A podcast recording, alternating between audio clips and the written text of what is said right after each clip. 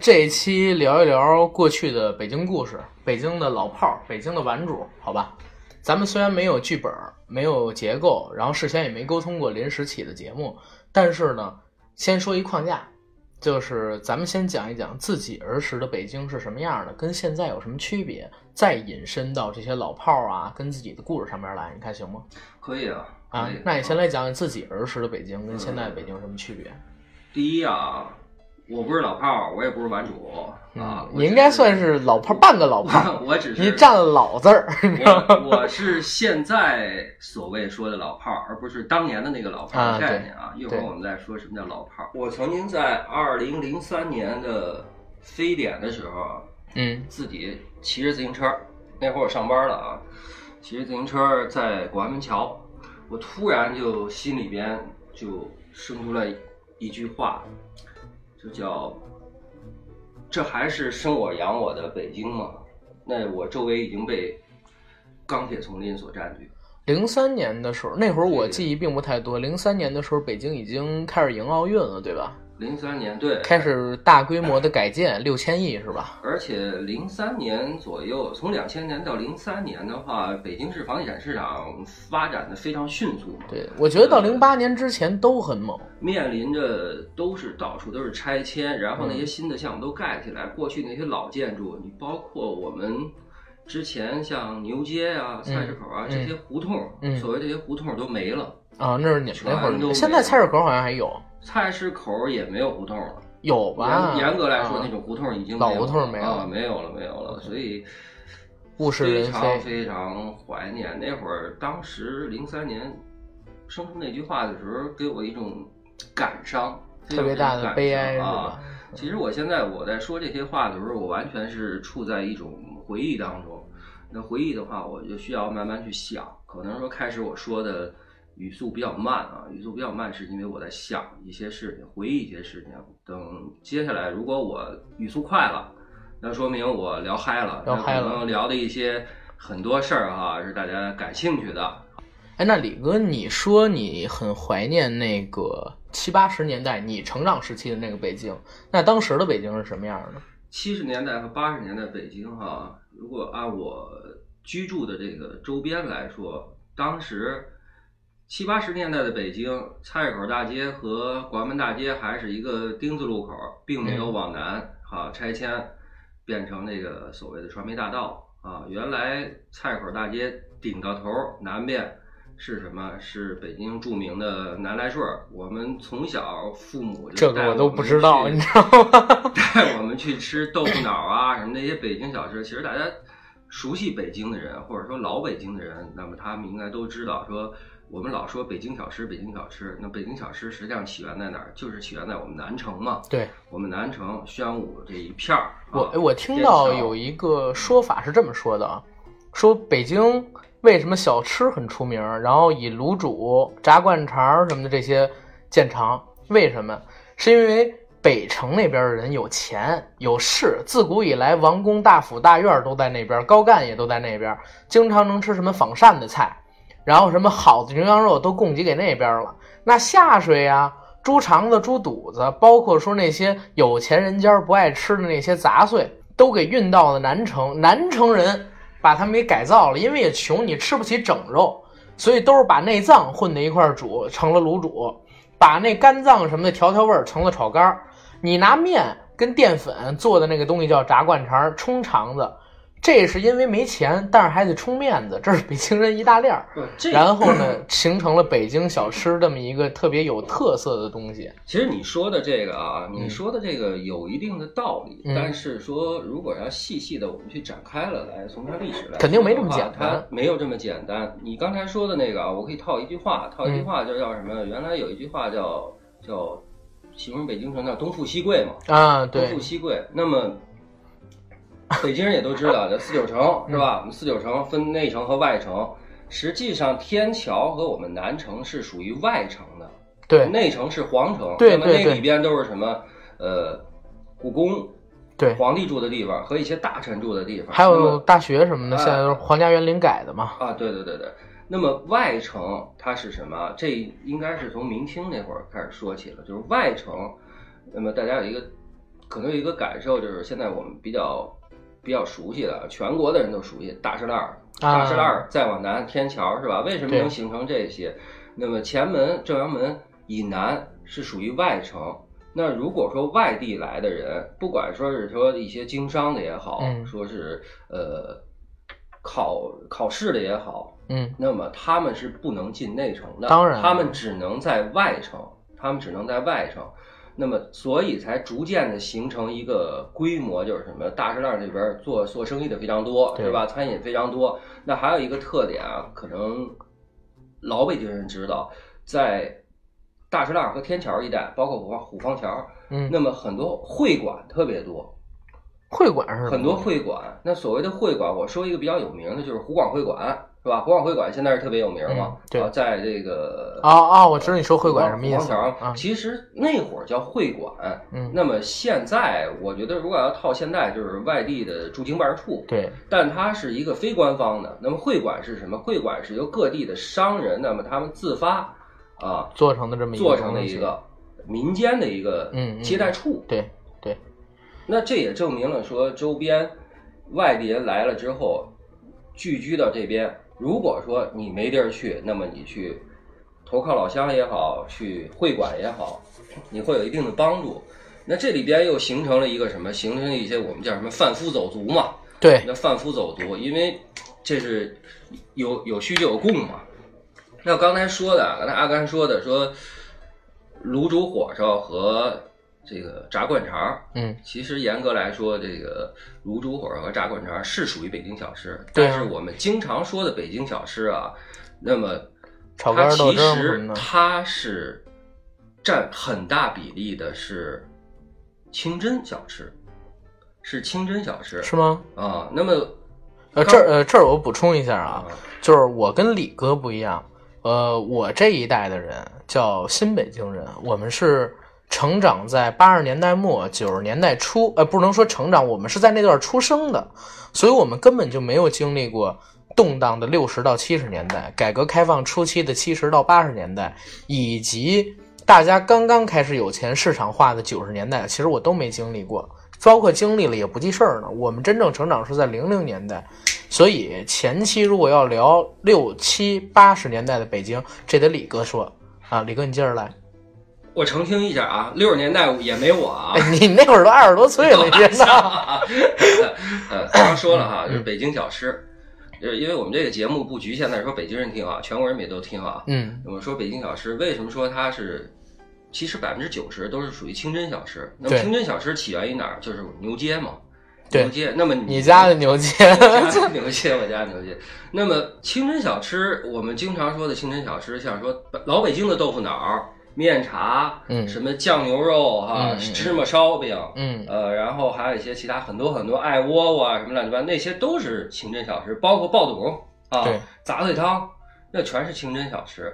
那么汉民的小吃两种啊，一个一个三种吧，严格来说，灌这个灌肠，还有卤煮，还有就是刚刚你说这个炒肝儿、包子哈，这属于是汉民的。那卤煮火烧是怎么来的？卤煮火烧啊，是因为当时，当时这个我印象中啊，最早那个叫酥造肉，那个叫酥造肉。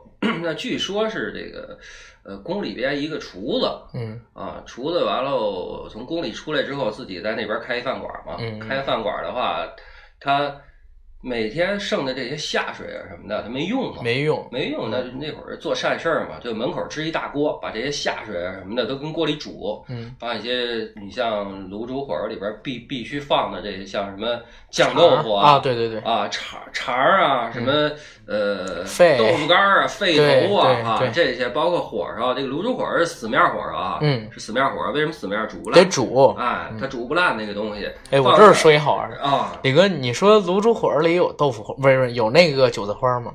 没有对吧？卤煮火烧对吧？没没有吧？没有没有没有没有我前两天你知道吗？我前两年有一大哥跟我说，说那个卤煮火烧啊，你要看有绿色的东西，千万别吃。因为卤煮火是不放韭菜花的，对如果有绿的，就是猪屎，肠子没洗干净。卤煮火是吧，卤卤煮火烧好多外地人不知道啊。卤煮火烧实际上最有名的是什么？嗯卤煮火烧最有名叫小长陈小长陈，啊，一定要吃小长陈啊。，对，但是现在小长陈好像也就一般，我觉得呃，我一旦开了店成连锁，我觉得味儿就不行了。我我去年又去吃了一回啊，嗯那个味儿跟原来差远了，但是价格可真不一般，是，价格现在是价格也差远一般了。对，嗯那说到说，把门口支一大锅哈煮这个东西，哎，他就发现哈免费的，嗯，哎，好多人来吃，好多人来吃，慢慢慢慢的，好多人好多人去吃这个东西。哎，有一天他就很纳闷儿嘛，嗯纳闷儿就过去，他自己也尝，我操他妈的，说这个挺好吃。这真好吃假好吃啊！嗯，一尝，哎，确实好吃。从那以后，哎，逐渐的该收费收费啊，就形成对那个卤卤煮火儿。我们叫卤煮火儿，其实它那个匾上叫小长陈，叫卤煮小肠啊。卤煮小肠。小长陈说这个，好，这你说早了啊，那那更没我了。这清朝清朝那会儿，我我们小时候吃的东西跟你们就不一样了。我小的时候是刚刚出现了肯德基跟麦当劳，因为九十年代嘛，九十年代两千年代初那会儿，两千年代初的时候吃趟麦当劳还算不错呢，当时还算不错，你知道吗？九十年代初期是吧？不是，两年呃九十年代末，哦，你最早是肯德基来，没有麦当劳你。想，对我应该是九十年代初期吧，嗯最早是肯德基前门那家，对前门那家，你知道最早的肯德基到中国啊，前门那家哈。那哎，是在前门还是王府井？前门正阳门那个那个原来那大碗茶嘛，OK OK，大碗茶，它只有鸡翅和鸡腿。没有汉堡。你听我说嘛，嗯就是这肉啊，嗯只有鸡翅和鸡腿，嗯，其他那些部位垃圾桶扔，全扔了。有钱是不是那会儿那那会儿人家 ISO 严格嘛，啊？不像现在，因为现在不管肯德基也好，说麦当劳也好啊，那它都是什么啊？都是说加盟的。嗯我不知道现在多少钱啊？前几年我知道说四百万加盟嘛，嗯所以现在你吃肯德基啊什么的，鸡脖子呀、什么乱七八糟那些都有了，鸡胸啊、鸡肋条啊全有。对，但是原来味鸡只有鸡翅和鸡腿的啊。啊。我接着我接着说，就是我我们小的时候出现了这个，所以我在当时对什么所谓的豆泡汤啊、什么丸子汤啊、什么那个呃卤煮啊什么的，我好像失去了兴趣。但是吃了几年，我上大学之后，或者说上高中，高中快毕业的时候，突然之间我又对那个洋快餐啊没兴趣了。我又接着找自己原来小时候吃那些味道，呃，所谓的这些小吃。但是我说句实话啊，我为什么老觉得自己很羞愧说这件事儿？我老喝不惯豆汁儿，我到现在也不喝豆汁儿，也不喝是吗？啊我也不喝。好多人我不知道是真不是说不是不是说这北京小吃是北京人都爱吃，对啊也有爱吃不爱吃的。对，你知道吗？好多人外地人来了都说那个，哎，你你不喝豆汁儿啊？我带着他们出去溜达嘛，呃，过节的什么时候有同事，我说一起吃吃吃点东西去，有豆汁儿，他们非买一包，问我为什么我不喝。他说你是北京人？我说是啊。他说你怎么不喝？我说北京人就得喝豆汁儿吗？我我就我就我就不爱喝那个，啊那真是馊味儿，我有点喝不惯。对。啊，我有点喝不惯那东西，那炒肝儿什么的我还可以。炒肝儿啊，对，炒肝儿，我给你说一笑话啊。嗯我我一妹妹小时候啊，嗯特别小，两三岁那会儿，她奶奶带她吃炒肝儿，她就知道吃炒肝儿什么时候去啊？小孩儿说咱快快收档那会儿去，为什么那会儿去啊？因为汤沉是吗？底下都是肝儿。对，哎，对，汤你是。先买，上面都是。其实炒肝儿严格来说，炒肝儿炒肝儿吃的不是肝儿，嗯给你㧟一大勺子淀粉嘛。对你拿那个蘸包子吃两片儿肝儿然后有点儿这个肠子。对，吃炒肝儿呢，有一有吃炒肝儿是有专门的方法的，怎么嗯吃？刚才阿甘也说了啊，拐边儿。包子炒肝儿，那么吃炒肝儿第一怎么吃啊？嗯包子先咬一口，嗯嗯，咬完这一口再蘸炒肝儿吃，拿包子拿手拿着包子蘸炒肝吃啊。你不咬这一口，它吸不不进汤汁儿。挂不上。啊对对对，这是吃炒肝儿啊。那刚刚说这也说到小吃，说馋了？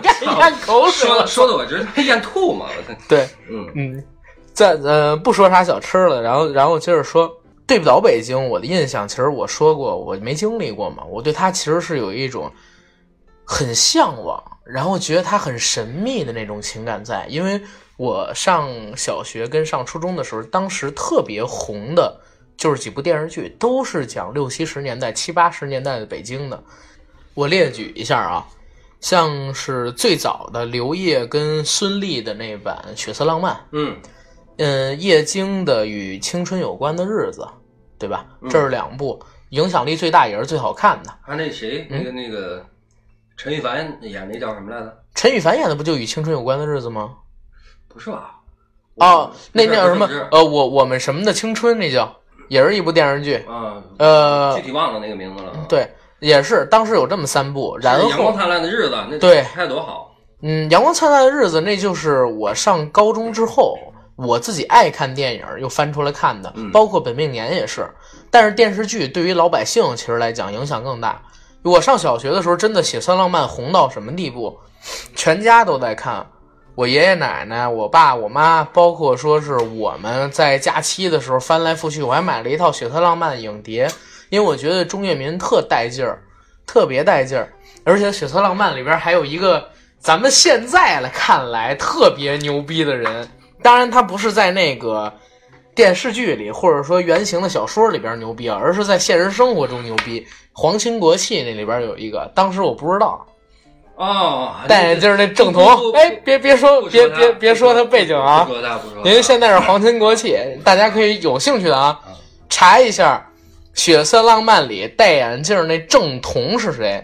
郑是关尔正，彤是穆彤彤。但那那哥们儿演的啊，我觉得挺好真好，真好真真好有劲他能把这个什么北京孩子那个那个那个又想坏啊，又坏不起来，那小痞子那劲儿，那劲儿，对演真挺好的。对，本色出演嘛？哎，班班里揣块板砖又不敢我我一直在想，《血色浪漫》能过审，是不是因为他？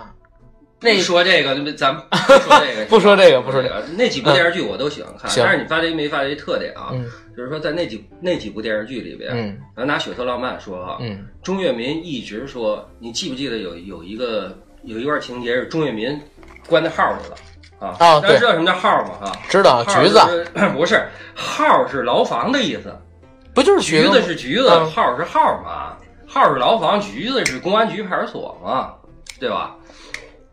关在号里，跟那哥们儿打起来了，你知道？其实他就说一句话，就你这样还还还当流氓呢。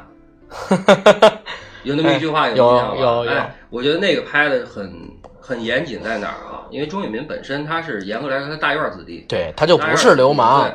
他他并没有说一个说我们现在比较流行的，像就你这样还他妈玩主呢？对，不是，因为大院儿是没有玩主的，玩主那天是社会，不是大院儿。对那是两个两那天咱们喝酒的时候，在护国寺吃烤肉的时候，特地跟那个九哥说了。九哥当时问大院子弟算不算玩主？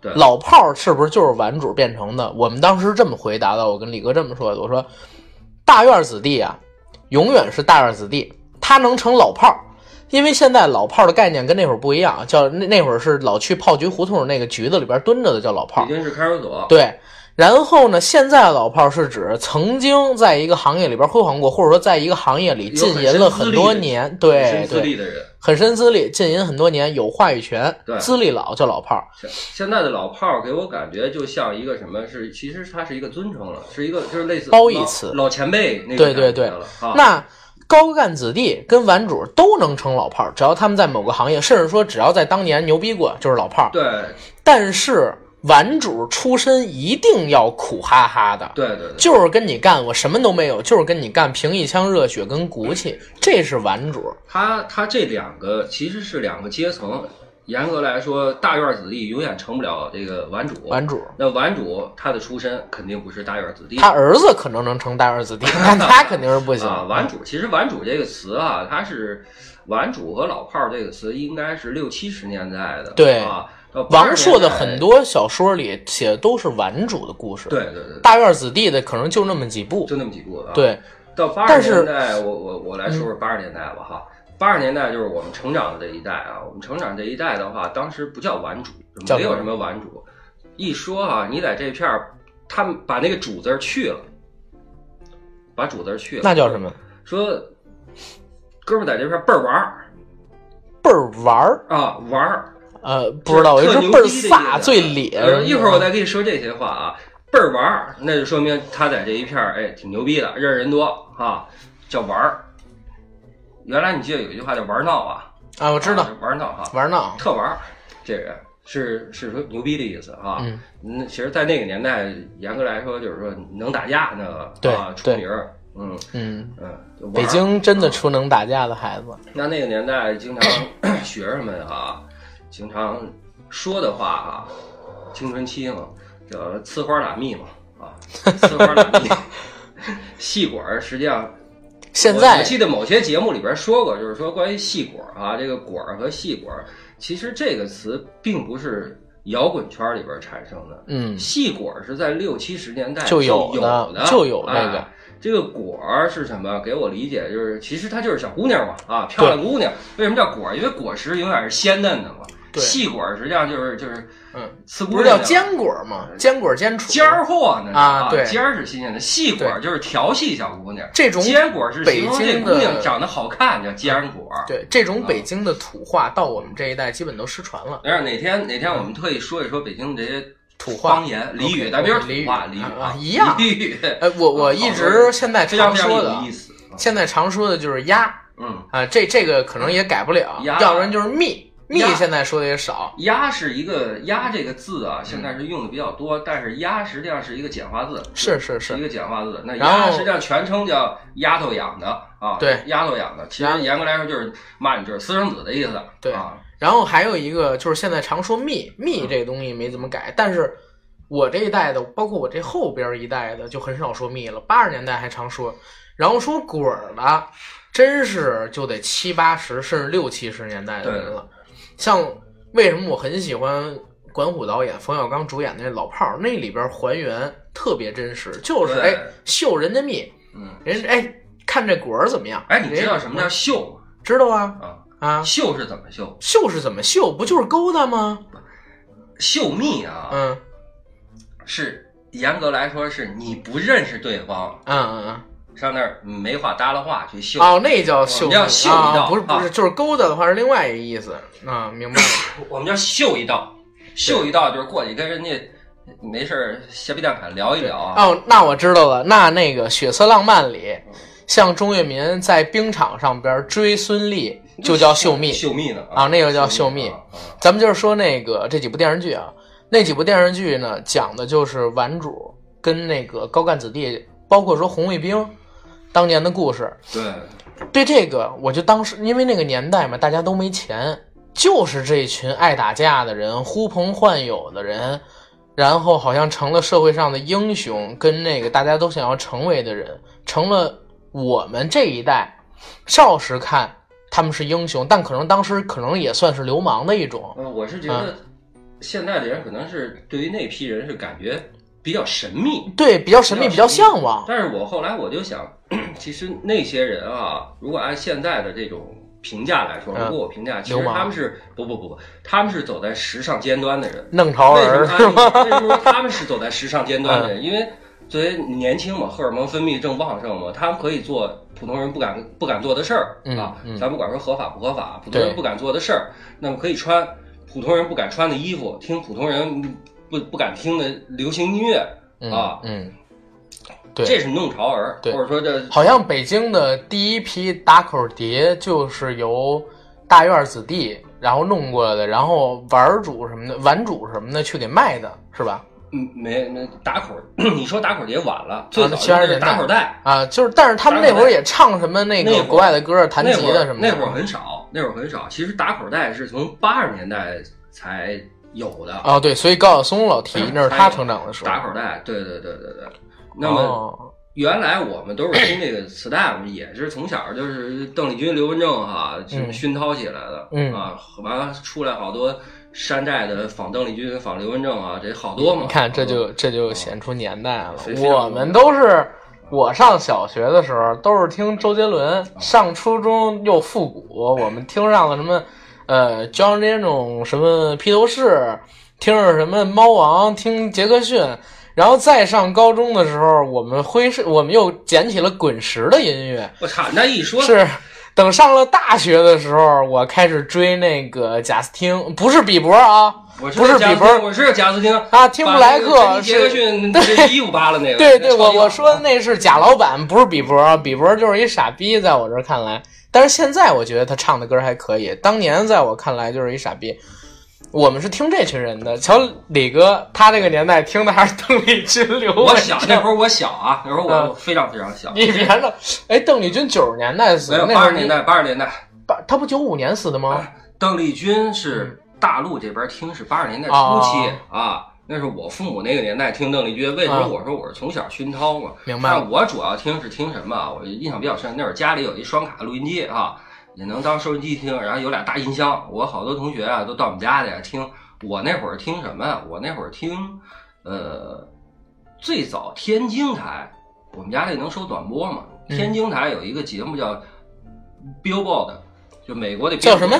比尔伯德排行榜啊啊，啊，公告牌。公告牌，最早我是听那个，这也是现在非常有影响力的一个。一直都有嘛。对那么九十年代初期那会儿，我已经开始接触说，甚至八十年代末啊，不是九十年代初，应该是八十年代末。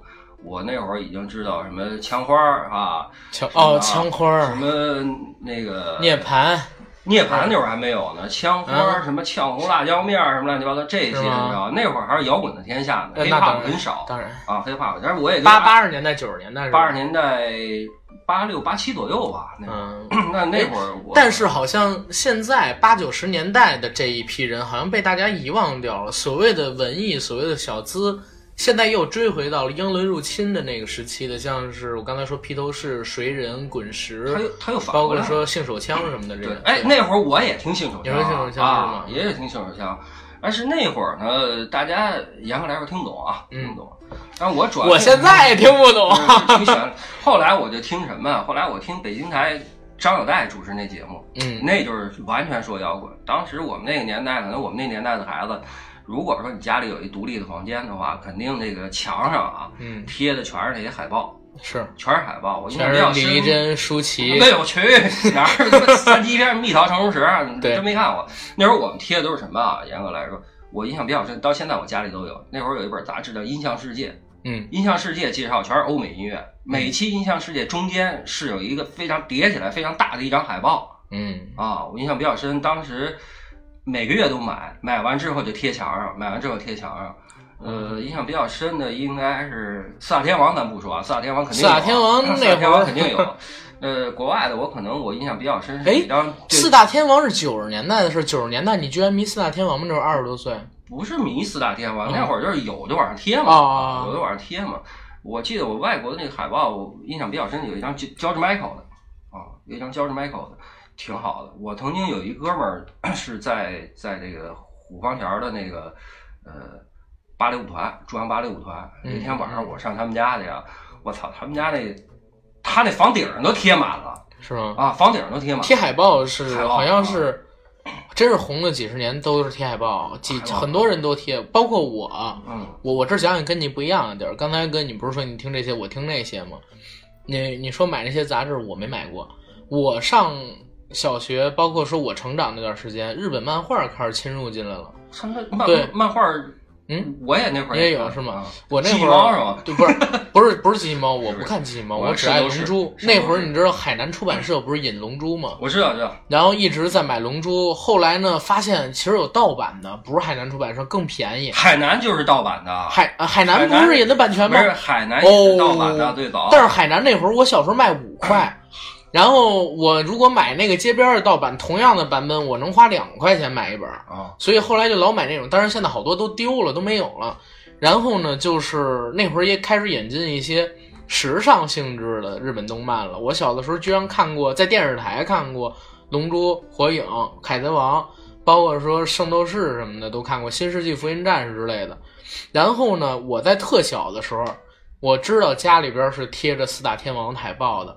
我小姑他们那群人喜欢小虎队，然后我姐他们那群人喜欢的是谁呢？喜欢 S.H.E，那就比较早了，嗯个人就比较后了，稍晚一点。稍晚一点。然后我小时候记忆中最红的人是谁？跟你不一样，不是什么那个海外的影星，也不是邓丽君什么的，是谢霆锋。哦谢霆锋好像是在跟我长得挺像那个是吧？别闹，跟别闹，我这都不好聊了，你知道吗？就是那个谢霆锋，在我上小学一年级、二年级那个时间段，我操，好像是瞬间红遍大江南北。整个大街都在放他跟刘德华的歌，全是他的海报，因为爱所以爱。啊，跟对那个对对对对。他真真是那会儿太红了，但是后来也就慢慢沉寂了嘛。其实谢霆锋刚出来那会儿，我觉得他是有点偏英伦的那范儿。呃，他在，我觉得是偏日本我觉得是偏英伦好吧啊。这个这个咱们不提，咱们还是聊北京。嗯，北京。北京，反正北京的孩子，因为咱们这边说实话，说是政治中心一点不为过，但它其实也是个经济中心，因为在中国政经不分家的必。须的嘛，对。所以北京的孩子其实接触外来的东西会比其他省市要方便一些，虽然没有上海、深圳那么快，但是肯定要比其他内陆城市要快很多的。但是我是觉得，如果放在那个年代啊、可能嗯相对来说时尚一点的，就是咱们现在说的这些时尚，包括音乐也好，什么也好，我感觉应该是北京和广州。是走在前面的，因为广州咱们不说嘛，因为挨着香港嘛，对它受这个粤语的流行文化那个比较影响比较大。对但是北京谁都知道，因为中国的摇滚就北京出来的嘛，对对，所以我们接触那个比较我多。我我当年不能说当年我，因为现在也不大，我曾经对北京的摇滚乐做过一个梳理，就是咱们说，咱们都说啊，崔健开的第一嗓，这这这个你同意吗？摇滚第一嗓，中国摇滚第一嗓，就我了解的，嗯应该是我第一先知道是国语的啊，先知道崔健，嗯我认为那是摇滚的。对啊然后说是崔健唱第一嗓，但是为了为什么后期的中国摇滚乐全都扎根在北京？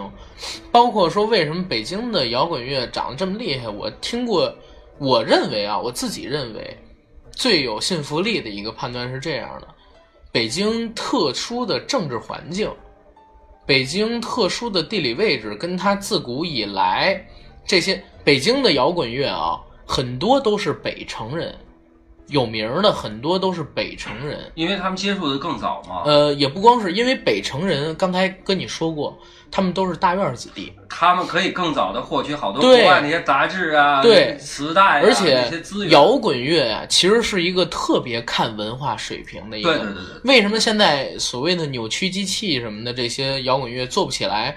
就是实际上他们在文化这方面差一点，很难写出伟大的歌。你看窦唯，你看何勇，你看张楚，张楚虽然不是北京的啊，就这一批人，从文化素养上来看，都不说崔健了，崔健写的那纯粹就是诗，他们就是因为是大院子弟，受到的教育好，环境熏陶好，同时因为这一批人经历过六到七十年代那段铁马冰河的那么一个封印时期，一旦解禁，爆发出的那种政治能量、艺术能量、生命之绚烂，是咱们现在想不到的。所以集中在北京这么一个特殊的城市开花了。刚才说了外来不是内内部的因素，外来的因素是什么？北京其实还是一个相当保守的城市，因为它政治很紧张，有很多的政治运动，当时在北京压迫了当时的人，特别大的政治诉求，通过艺术、摇滚这种呐喊的形式，做成了一个嗓子，向社会发出来了。所以摇滚在北京现在也是圣地，对吧？现在的基本上摇滚乐也都是在北京这边做大了，才能在全国红起来。但是现在圈里边人就开始说，因为现在已经包括崔健他也说，现在不是摇滚的时代，当然了，已经不是摇滚的时代。我们在一个平庸的时代，我们是我们我我生长的就是一个平庸时代，我没有见过我这个时代的新诞生的艺术大家，只有过去已经老去的那些大师，像成龙也好像这些摇滚窦唯也好，我没有经历过他们最好的时代。呃，如果你你你说这句话啊，能再过十年二十年，可能当你回忆起来的时候，你生活这个时代也会有大师的，真的对也会有大师，因为因为一代不如一代它它是需要一个什么？它是一个积淀时间去积淀的，嗯并不是说说在这个时候出名他就是大师，因为大师的作品是要靠一个时间来。可是我觉得是这，样，就是以前我认为什么是大师啊，能对着时代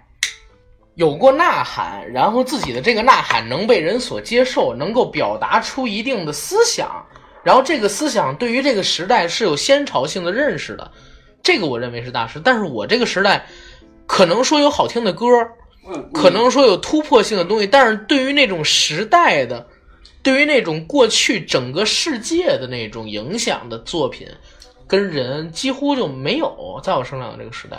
因为你刚才说的哈，你把所谓的大师局限在音乐圈和艺术圈，但是不不不光这个，全都是。别，我觉得还是有大师，只不过就是现在原来老说哈，我们经常老说现在可能是科技怀大师念这个哈八十年代，呃，什么再晚一点就九十年代，可能说再过二十年，有人就怀念说两千年代怀念什么，对对每一个年代都值得怀念，嗯每一个年代都有它的一个特点和值得让人怀念的一些东西 OK，啊。咱们越聊越远，还是聊回那个学色浪漫。聊回老北京嘛，啊聊回老北京现在聊音乐了，开始对 没关系，什么都聊，咱们节目就是什么都聊，什么都好好聊。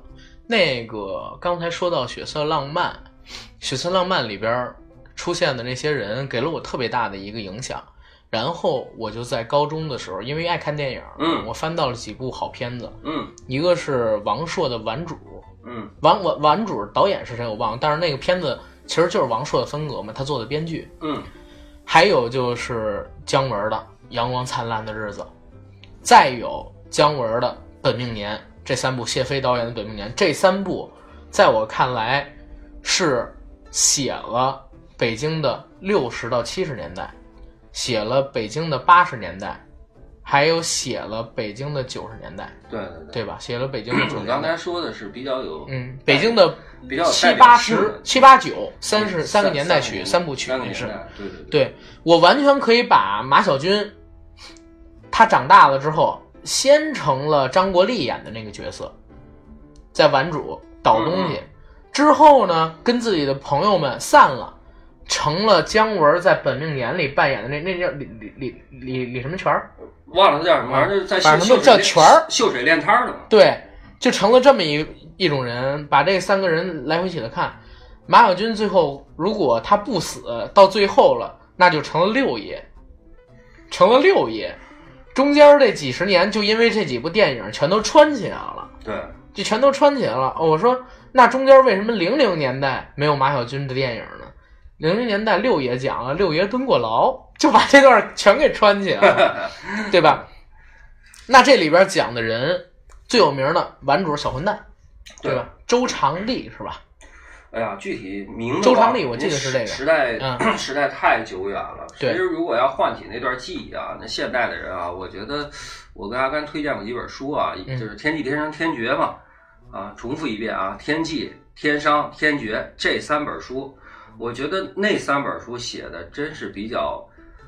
不叫血色，我觉得叫残酷的青春啊，残酷的青春残酷的青春，非常非常血腥。对，那么那里边印象比较深的就是，呃，有一个叫陈诚的，是北城的，南城叫边亚军，当然确有其人，这个确有其人名字叫一会儿我来说这个叫边亚军啊，就是我们一说就是南城的边野，北城的陈野啊，嗯一说陈诚特牛逼，特牛逼那么一个啊，嗯，这儿呃，李哥介绍一本书，我这儿也介绍一本书。先说缘起，我在看完了《阳光灿烂的日子》跟那个《血色浪漫》之后，《血色浪漫》我现在还会看。我对小混蛋儿有特别强的向往，我就想小混蛋儿到底是谁。然后呢，查了很多资料，结果咱们北京啊有一个北京玩主贴吧，就在百度贴吧上，哦，里边有一个长篇连载的帖子，这个帖子的作者是谁呢？叫边作君。这个边作君就是刚才李哥说的那个边雅君的原型，他在里边写了十万字，是一本小说，也是连载回忆录。回忆录的名字叫什么？叫《血色并不烂漫》，烂是灿烂的烂嗯啊，血色并不灿并不烂漫。里边讲了他和小混蛋做朋友，然后小混蛋被两百多个红卫军给扎死，受降之后不是受死之后，他找了一群人去跟红卫兵火拼，帮小混蛋报仇。报仇完了之后入狱，入狱之后发配到大兴安岭、吉林那边去改造，又在吉林那边坐牢。七十年代末回北京，然后到这么一系列之间的事儿，将近十年吧。嗯将近十年的故事，那个故事是真事儿，因为边爷呀现在还活着，嗯那就是他自己亲手写的回忆录，而且有人说他到底跟那小混蛋是不是朋友？我告诉你们是的，因为在他写回忆录之前，就有人先用他的名义写了刚才李哥说的那几本小说，啊，就写了他那几本小说。这人也在北京现代这个圈儿里，老炮儿的这个圈儿里，还是有一定影响力的。那是一个货真价实的一个老老炮儿加一个牛逼的玩主，对，啊，这是当年真的扎死过人的，当年轰轰烈烈干过事儿的。但是年代过了，没落了，对，而且不是那个年代。顽主跟那个高干子弟有一共通的地方，跟流氓不同的地方是哪儿？他很少欺负人，什么事儿都得讲个道理，没有说没理欺负人的。包括说老炮儿里六爷一直在说什么规矩、礼，对，然后我们要有这礼才能站得住。那这群老炮儿遗传下来的，就是当年的顽主跟当年的这些高干子弟、红卫兵，在六七十年代，大家都没钱，我们呼朋唤友，我们去打，我们去闹，我们只是为什么？只是为一口气，并不是说我为了欺负你，为了钱对，啊！这跟现在的流氓是完全不同的，所以流氓永远不能叫顽主，流氓只是一小混混。对，就是小混混、小混混古惑仔嘛，嗯对吧？古惑仔啊，说到古惑仔，我认为毁了一代人的电影就是古惑仔啊 古，惑仔，古惑仔这事儿，我操！毁了八十年代末九十年代初两千年的这些孩子们。现在还在糊他妈弄人呢，真不是，那不是一好电影，我觉得真的。前两 还聊那个让让九哥笑的不停那个事儿吗？聊，聊。然后我我讲我讲好玩的事儿啊，那事儿让九哥笑个不停。我们吃吃饭的时候突然聊起来，我说那个我们仨人都是男的嘛，在少年时代的时候都打过架。我在自己的初高中时代就打过一次架，那次打架是为什么？因为我有一姐姐，在这儿听过我们节目的知道，我姐姐大我是四到五岁，我们一直在一个学校，很照顾我，所以从来没人欺负过我，因为有大我好几届的哥哥们帮忙。我上初二的时候，上初二的时候第一次被揍。我们班呢有一个长得一米八高的大高个儿，然后呢也不知道因为什么，一句话惹得哪儿不对了，跟我说下午放学校门口见。我以为他开玩笑呢，因为从来没人敢弄我。下午到了放学出门，七八个人把我围了，给我揍了一拳，然后跟他们先还了一下手，后来没打过，让我认错。我说周五，然后咱们怎么怎么样，他也说行。回到家，眼是肿的，躲着我妈，晚上说不吃了。然后呢，拿那个我姐的化妆品往那个脸上抹，想把这块儿给抹掉。那时候也小，不懂事儿嗯，啊，我不我不怕说这个，因为这是真事儿。那抹这边想把这块青给掩掉，但是呢，还是让我妈看见了。我妈问我怎么着，我说是摔的，但是我妈肯定也知道是被打的，因为摔哪儿也不可能眼这儿青一块，就是啊，对，摔哪儿也不可能眼这儿青一块儿，那因为摔的眼青了，瞎了那一下。，对，但是这事儿我就想着，我不跟我妈说，也不跟我姐说，怎么弄？找找我们家周边的人，最后呢找到一个上高一的，你知道那句话在那个年代叫什么？怎么叫搓人。啊？对对，呃，找搓人，然后呢找找找找找找一我们家附近的大我两届的一大哥，两包小熊猫。那会儿我不抽烟啊，我我是上大学才会抽烟。我说两包小熊猫，人家说帮我出这个气，我说行，这事儿我不找家里边人，我得凭自己嗯，啊。攒了一礼拜生活，没吃中午饭，把那个打完之后给的啊。然后那大哥那天是我找到他是周二，周三中午我们在学校正吃饭呢，他呢就让我去带他带了一个哥们儿，让那哥们儿带着我，把圈儿我那人啊给带到我们学校厕所去了。当时我们学校还没盖楼，是一平房，厕所呢在那个操场附近，那边呢也没有摄像头什么的，离得远，把那哥们儿给拽过来了。拽过来之后，我找那大哥坐的那个松松树下边那崖子上，不是在厕所里边吗？不是厕所外边，哦厕所外边坐。我那天不说了吗？在那个松树旁边那个，就是那个那个砖块叫什么呢？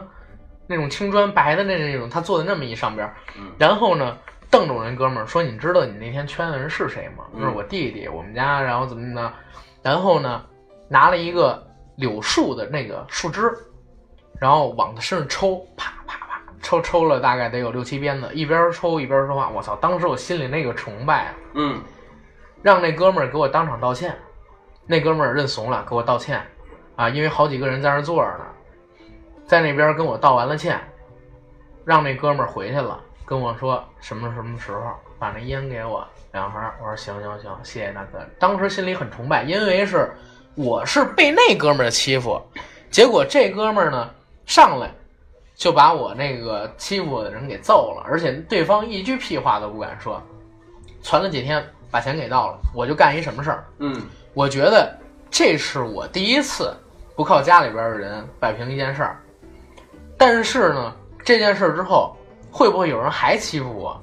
我是不是还得像这样去花钱找人呢？我就干了一什么事儿？我就上淘宝。嗯，听到这儿的时候，李哥呀、九哥呀，尤其是九哥已经笑疯了。他们他们听到上淘宝这件事儿，因为他们打架正好在我之前，他们先说自己打架，俩人都是用什么钢筋子啊，啊，对，脑子、钢筋啊，什么桌腿儿、什么磨尖了。到我这儿，我说我上淘宝，然后九哥当时笑岔鼻了，笑整整五分钟。嗯那当时淘宝上边啊，能买那种没不开封的那种刀，嗯我买了一个开山，自己回家呢，瞒着我妈把那东西放床底下，没人的时候就在那儿磨，磨磨磨磨开刃了，拿报纸卷了，每天背着上学去。嗯这是当时的故事。背完这之后，没人敢招惹我。嗯，这这是我觉得每个男生啊，或者说我们那个年代男生都有人为什么要买开山刀？就是像李哥说的，《古惑仔》当时红啊。开山刀啊，对，《古惑仔》当时就是牛肉刀、开山刀嘛其。实我我、嗯你刚才说完这个啊，那是叫开山刀吧？是开山刀，这么长，然后那样。你那你那啊个年代开山刀了，就是说我回想起来啊，那么我们刚才刚才说了啊，说我们带脑子呀、管叉什么的，其实不管是我们那个年代还是他这个年代，他刚才说这件事儿哈，第一别学啊，第二就是说，啊，对对对，不要学啊，不要学。第二就是说，其实我们为什么带着家伙上学啊、我们不是为了说招谁，也不是为惹谁，我们纯是自卫、自保，嗯，就是为了自保。对，啊不被欺负。是吧？你看你这这么小，开山刀啊！我一弟弟，当然比我小多了。我那弟弟那年代是我一看全改日本刀了。我到他们家一看，好，去一水儿的全是日本刀，长的短的。嗯嗯，那件事儿就是有机会再说啊。我那弟弟也挺玩儿的，那么一男的小孩儿，初中没毕业。嗯我那弟弟初中没毕业，嗯在这金现在是金融街，原来他们家住白塔寺那一片儿，倍儿玩儿，一说牛逼极了，一米八几，大个儿，壮极了，你看着就是提青皮，就跟小流氓一样，嗯，好跟小流氓一样看着呢？啊！我第一次看见说把一个这个冬天的一件长的那个棉外衣里边捅一窟窿，我说你捅那窟窿干嘛？刀能放进去？得了，那你玩去吧。反正是这么弄的。我在当时刚才说了，打完那场架之后，弄这么一把刀，再也没人敢欺负过我，或者说找过我的麻烦。那个当时圈儿我的哥们呢，反而跟我成了比较好的朋友，嗯反而跟我成了比较好的朋友。但是呢，我我这儿也说一嘴啊，大家听到这个节目，刚才我说那么一段啊，小的时候可以干这种事儿，但是千万不要向往成为那样的人。对对对，千万别向往成我认识的，在学校的时候做混子、吹牛逼的人，现在全成傻逼了，全成傻逼了。我刚二十出头，我今年不到二十四周岁嘛，这群人都全成傻逼了，一个月挣这么几千块钱，千万不要向往成为那样的人，这个对自己，尤其是青春期的自己，是百害而无一利的。对，越长大越发现，还是踏踏实实的。呃，你要想你要想玩个什么邪的，玩个什么花活，想冲一把，你在正事儿上边冲一把，好好学习，啊对努努力要好好学习。千万不要在这种事儿上浪费自己。我们说这个东西，不是说想让大家去向往老炮儿玩主、玩主、古惑仔、流氓的生活，或者说那种打架的日子，绝对不是那种日子，绝对不是好日子。这是要跟大家说的。那个只是当时所有人在青春期的一个一个经历。对，那么通过那个经历呢，那只当它是一个过程就完了，不要把它作为一个目标。我人生目标，我一定要成为陈浩南。我操，那千万别去啊！你成为陈陈浩南，你到不了陈浩南的岁数，你也就死了。对，啊陈浩南啊，永远都是一个电影人物，一个漫画人物，对对对不是真的，对，过去打架的黑社会。过去打架啊，嗯，都带家伙，但是呢，真打起来的嗯没有一两场，基本上全打不起来啊。对，啊，不像现在说打真打。为什么喜欢血色浪漫啊？我见过我我自己很少打架，但是我真是见过血色浪漫，不是不是血色浪漫，阳光灿烂日子那样的场景。嗯两波窜好的人约在一个地方，比如说学校后边小树林，刚见了面，忽然就来一大哥把这就给劝开了，俩人握手，打还没开始打呢，这种事儿太常见在北京，因为北京打架三局一定要先骂人，嗯，先骂人，然后骂人的时候还得各自叫一大哥，对各自叫一大哥，先跟大哥说我要怎么怎么着，谁弄我。俩大哥如果认识的话，就是盘道嘛，嗯就是盘道，就是这就是俩，这这就是属于俩事儿了啊。然后俩大哥到了现场，一看对方对方对方如何如何如何，就劝开了。三绝那叫什么呢？传人、盘道、劝和，最后打不起来。其实想想，那不叫打架哈，那就是大家找一辙，搓一显一下牛逼凑一饭局，哎对 对对凑个饭局，不管打成没打成啊，不管打成没打成，得请那大哥吃饭呃啊！自己叫的这帮人，要不然请烟，要不然请酒，呃，得请人点什么东西。那么这是北京这边打架的故事。那咱们上半期就先聊到这儿，好，行吗？好好好，